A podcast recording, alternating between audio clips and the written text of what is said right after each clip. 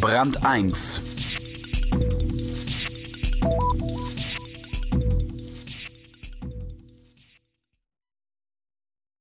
Der Zorn der Spekulanten war ihnen sicher. Als vor sechs Jahren die Pflicht zu Quartalszahlen für DAX-Werte an der Börse eingeführt wurde, hat Porsche einfach keine geliefert.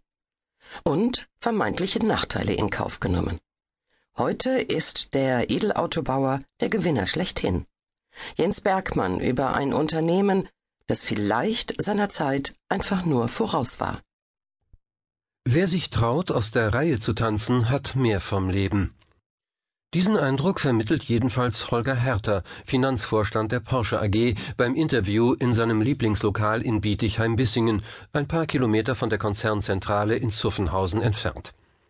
Der 51-Jährige ist für einen Zahlenmenschen recht locker und trägt zu Igelfrisur und Dreitagebart gute Laune zur Schau.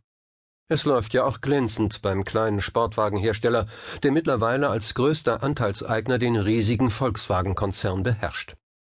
Diesen Coup haben der Finanzmann Hertha und sein Chef Wendelin Wiedeking möglich gemacht. Als die beiden Mitte der 90er bei Porsche antraten, schrieb das Unternehmen tiefrote Zahlen und galt als Übernahmekandidat.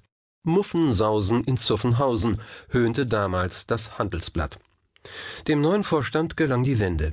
Die Porsche AG steigerte Jahr um Jahr Umsatz und Gewinn und mauserte sich zum profitabelsten Autobauer überhaupt.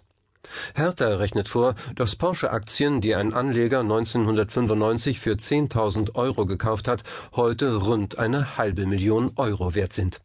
Das obwohl oder weil Wiedeking und Hertha hartnäckig gegen eine Regel der Finanzwelt verstoßen. Sie veröffentlichen keine Quartalszahlen.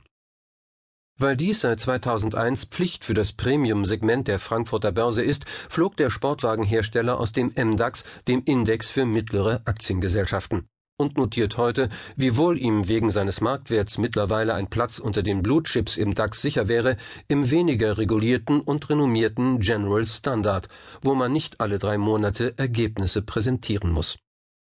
Den Porsche-Vormännern geht's, so sagen sie, ums Prinzip. Die Quartalsberichte sind für sie Ausdruck des verfehlten Shareholder-Value-Denkens. In den meisten Unternehmen wird langfristig geplant, und in dieser langfristigen Planung sind Quartalsberichte Fremdkörper, sagt Hertha.